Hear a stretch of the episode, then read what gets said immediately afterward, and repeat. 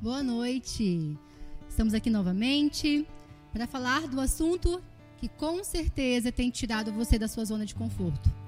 É um assunto que a gente quer deixar quietinho, né? Sobre a nossa identidade, a gente não quer muitas vezes nos expor, porque dói, machuca, mas é um processo necessário. E nós já vimos lá recapitulando desde o início o conceito de identidade, como essa identidade foi formada, é, como ela foi construída. Depois nós vimos também o que corrompe a minha identidade é, em Deus, as pessoas que conseguem, tentam destruir a nossa identidade. E hoje é o nosso último episódio. Ah! Mais ou menos isso, né? É nosso último episódio e nós vamos falar de como manter essa identidade. Porque é um construir, não é algo que, que é do dia para noite. Sim, vai ter momentos que você vai achar, estou fazendo tudo errado, mas aí vai vir o próximo dia e o Senhor vai te abençoar para você continuar a buscando o seu propósito nele. Joy, o que, que você pode falar para a gente, como na visão da psicologia, como que eu consigo manter essa identidade saudável? Legal. Acho que você já deu um pouco de resposta aí, que tem a ver com isso da constância, né? De ser um processo. Então, vamos pensar que a, a, identidade, ela vai sendo construída ao longo da vida. Então, não é agora que ela vai parar de ser construída, né? Então, quando eu, eu entro em contato com esse todo esse conhecimento aí que a gente falou nesses últimos dias, né? É, eu começo a entender, então, que eu posso ser um pouco responsável por essa identidade que eu estou construindo também, né? A partir daquilo que eu acredito, a partir daquilo que eu escolho, né? Receber como minha identidade. Então, é, essa construção, ela, é bem, ela pode ser bem consciente, né? Então, aquilo que eu faço, né? Os meus comportamentos podem reforçar ou não uma identidade saudável, né? Então, assim, é desde a hora que eu acordo até a hora que eu vou dormir. E aí a gente precisa ficar atento, né? Que não é um dia, né? Não é tipo hoje, quarta-feira, que eu tô vendo isso daqui, eu vou começar a cuidar da minha identidade e aí depois de amanhã eu já tô lá fazendo todos os, os comportamentos, os pensamentos que são negativos a meu respeito. Então, assim, dentro da psicologia a gente tem várias ferramentas, né? E várias técnicas que podem ajudar a gente a, a manter, né? Essas crenças saudáveis, essa identidade saudável a respeito de nós mesmos. É, uma delas, por exemplo, é a gente manter um diário das nossas emoções, dos nossos pensamentos, né? Então, todos os dias ou né, constantemente, a gente anotar ali, né? Como eu me senti hoje, qual foi a situação que aconteceu, o que, que eu pensei a respeito, né? Qual é a outra perspectiva a respeito dessa mesma situação, né? E se conectar com você mesmo, né? Se conectar com o que você está sentindo, não só deixar ir passando os pensamentos, igual a gente falou lá nas primeiras, na, nas primeiras conversas aqui que a gente teve, né? De identificar mesmo esse pensamento, pensar sobre ele. E aí tem várias outras é, coisas que a gente poderia dizer que também faz parte disso, né? Por exemplo, fazer exercício físico Né? A gente tem um senso que é o senso de autoeficácia e autorrealização. Então, de autoeficácia é quando eu me proponho a fazer uma coisa e eu realmente faço. Então, se eu sempre me proponho a fazer alguma coisa e eu não faço, eu provavelmente eu, eu olho para mim mesmo e falo, cara, não, não vou dar crédito para mim, né? Eu não confio em mim. Então, a minha autoconfiança vai estar tá lá embaixo. Então, isso é bem importante, né? A gente propor coisas. Então, eu vou acordar nesse dia, vou fazer tal coisa e realmente cumprir com aquelas coisas, né? É, fazer exercício físico que faz bem, né? Tem a questão de toda dos hormônios também. É, cuidar de mim mesma, né? Quando eu cuido de algo, se eu tenho algo que é precioso para mim, eu vou cuidar disso, né? Então é a mesma coisa com a gente, né? Se eu sei lá, ando de qualquer jeito, se eu não cuido do meu corpo, se eu não cuido daquilo que eu tenho, né, que me foi dado para eu cuidar, eu provavelmente estou construindo, né, pensamentos também negativos a meu respeito. Parece que uma coisa não tem a ver com a outra, mas tem completamente a ver, né? A, a, forma como eu me alimento, né? Os relacionamentos que eu mantenho, né? Tudo isso vai gerando pensamentos a meu respeito e crenças também a respeito uhum. de quem eu sou. Aproveitando aqui, né? A Joy falou sobre é, cuidar do corpo, autocuidado. É, lembrando que nós temos outras séries aqui no nosso canal e tem uma série que fala sobre mordomia e é muito importante. Né? Se você não assistiu ainda, assista, porque nós somos corpo do Senhor, então tudo conversa entre si. Então, se você não assistiu, eu te convido a assistir essa série depois. Pastora, e com relação à igreja, qual é a visão com relação a como eu consigo me manter na minha identidade bem resolvida, saudável, na visão cristã. É, bom, a tua o teu bom êxito, né? O teu bem, bom êxito em você, em você saber quem você é e para aquilo que você foi chamado, parte do teu relacionamento com Deus, né? se você constantemente estiver buscando a presença de Deus, né, o Espírito de Deus, ele vai estar tá se consolidando né, com você e, e, e a partir daí é, a, tua, a tua vida vai ser moldada né, pela vontade de Deus, vai ser conduzida pelo Espírito de Deus. E algo importante que eu acho nessa caminhada é você você reconhecer, você se enxergar, né? Você conseguir se olhar e enxergar que precisa de ajuda. Né? Você reconhecer que precisa de ajuda. Porque às vezes a gente acha que nós, porque temos Jesus, nós não podemos falhar. Porque eu tenho Jesus, eu não posso pedir ajuda, né? Eu não posso demonstrar fraqueza. E isso é uma mentira, né? Isso é uma mentira porque é, o Senhor fala que resiste ao soberbo, né? Mas dá graça aos humildes. E é, nós somos dependentes de Jesus, né? Quando a gente se acha muito forte, nós acabamos estamos na, na, verdade idolatrando a nós mesmos, né?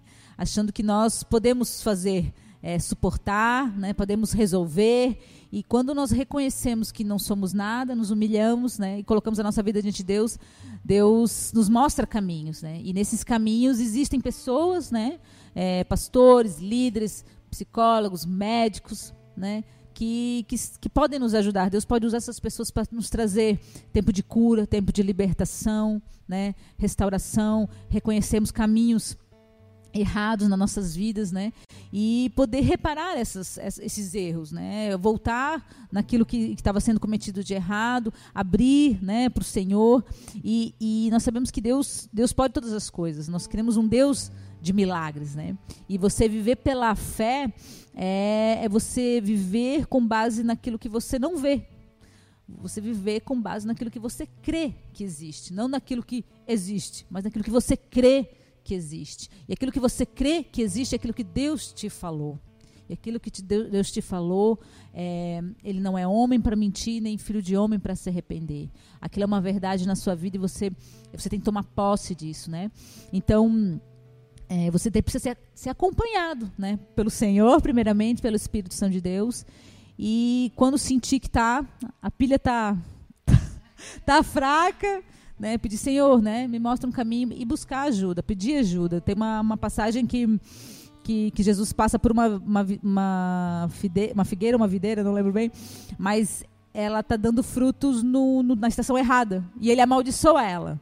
Ou seja, tá parecendo que é bonita, mas não é para estar tá bonita, né? É para estar tá seca. Por que, que você está fazendo que você está bonita? Ou seja, é o externo, né? você quer parecer que está bem, mas internamente está tá mal, né? E nós temos que ser sinceros e, isso é um coração ensinável, um coração humilde é um coração ensinável.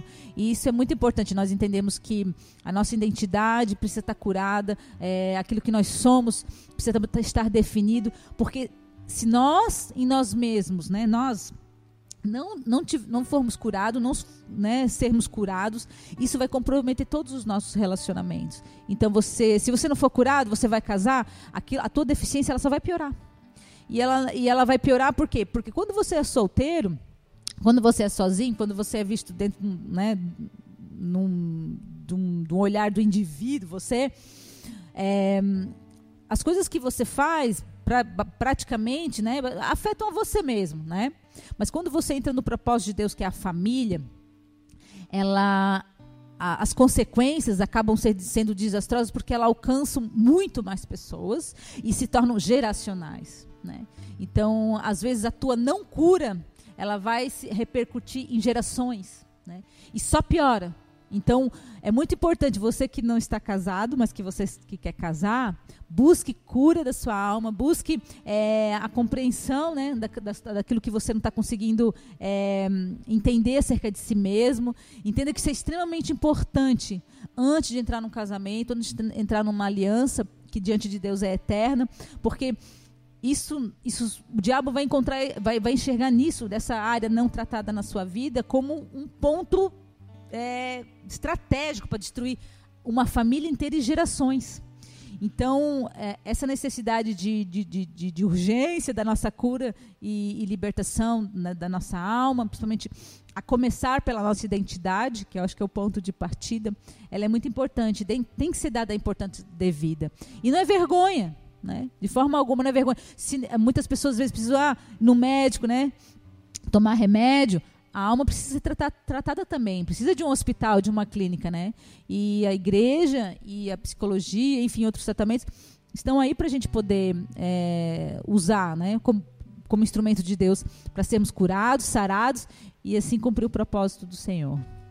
É bem importante a gente pensar mesmo nessa questão de pedir ajuda, né? Eu lembrei aqui de um exemplo, é, de uma metáfora, né? Ou algo que talvez se aproxime de, é, disso, né? De por que pedir ajuda, né? Se você dirige, provavelmente você já viveu essa experiência de, é, de do nada parece que apareceu um carro ali, você não tinha visto, você olhou até, né, no retrovisor, você olhou, mas não estava na sua vista, não estava no seu campo de, de visão, né? Porque estava no seu ponto cego.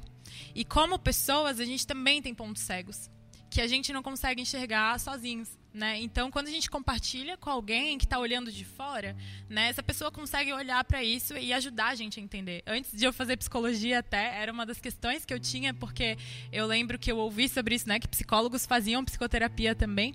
E aí isso me deu um, um pouquinho de, de assim dúvida, né? Porque parecia que psicólogo fazia terapia porque era cheio de problema por ouvir a história de muita gente, né? E a verdade não é essa. A verdade é que psicólogos também têm pontos cegos. São seres humanos como todos São os outros, né? humanos. né? Isso. Então assim, a gente, como ser humano, a gente sempre vai ter ponto cego e a gente sempre vai precisar do outro para ajudar a gente a enxergar. Claro que a partir de um momento que eu tenho ferramentas, eu consigo aplicar em mim e conseguir enxergar um pouco melhor, né? Essas tarefas que a gente passou durante esses dias fazem parte disso. Mas a gente sempre vai precisar do outro para olhar aquilo que a gente não está conseguindo enxergar, né? E, e, aí tem algumas teorias que falam sobre isso da vulnerabilidade e tudo mais. E tem uma pesquisadora que é a Bene Brown que ela fala bastante sobre a humanidade compartilhada, que é quando eu entendo que todos nós somos humanos e nós compartilhamos essa característica que é ser humano, a vergonha ela passa um pouco, fica um pouco de lado, né? E aí eu começo a entender que eu posso ser vulnerável, porque assim como eu tenho alguns meus problemas, a pastora Fran tem os dela, né? A Joyce tem os dela, e aí eu não fico mais tão com medo assim de compartilhar as minhas fraquezas, as minhas falhas, porque eu entendo que a outra pessoa que está me ouvindo ela também tem as dela né? E, e cada um está lidando com as suas e talvez, né, são diferentes e em estágios diferentes da vida, mas todo mundo vai ter alguma questão, né? Vai ter algum problema que vai precisar de ajuda em algum momento, né? Então esse pedido de ajuda, é, seja, né, para pastores, para líderes, para amigos, para psicólogos, né, é, é, muito importante, é primordial é, para a gente conseguir, né, manter uma identidade realmente saudável e, e essa visão a partir de nós mesmos, né, que às vezes a outra pessoa vai ajudar a gente a enxergar verdade. Tem uma frase. Quer falar uma coisa, pastora? Não. Tem uma frase do, do escritor cristão Bill Johnson que diz o seguinte: Quando você entende plenamente quem Deus te fez a ser, você não vai querer ser ninguém além de si mesmo. E eu estava pesquisando algumas questões sobre identidade e encontrei essa frase dele. E eu falei: Meu, é isso aqui mesmo. É, não tem mais nem o que falar. É isso. Quando eu sei, independente de tudo que a gente já falou aqui, sim, vai ter momentos que você vai errar, né? Mas nem por isso você tem que colocar, vestir essa camisa de erro e, e falar agora eu não consigo mais, eu não vou ter mais outra oportunidade, é, eu, eu sou burro mesmo, eu não consigo, tá vendo? Olha aí, eu estou aqui de novo, na mesma situação. É, Deus está aqui, Deus está aqui sempre para te perdoar, para tirar os seus carrapatinhos ali, né? Por isso nós temos a ajuda de pastores, que são auxiliares de Deus na nossa vida. E que, para que eles querem auxiliar no, na nossa identidade, auxiliar no nosso propósito. E isso que a Joy falou, para eu não eu olhar para essas pessoas, né, que muitas vezes parece ser inalcançável e falar eles também erram e eu vou, estar ali porque eu errei, não vou ter vergonha de pedir perdão, não vou ter vergonha de voltar de novo, de iniciar de novo na minha caminhada, na minha identidade, porque esse é o propósito de Deus para as nossas vidas. Né? Não importa quantas vezes que você vai cair, mas sim quantas vezes você vai levantar e você vai permanecer, porque é isso é o construir da sua identidade. E nós estamos aqui, os pastores estão aqui para te ajudar, né? com certeza da sua igreja também. E por hoje o programa fica por aqui.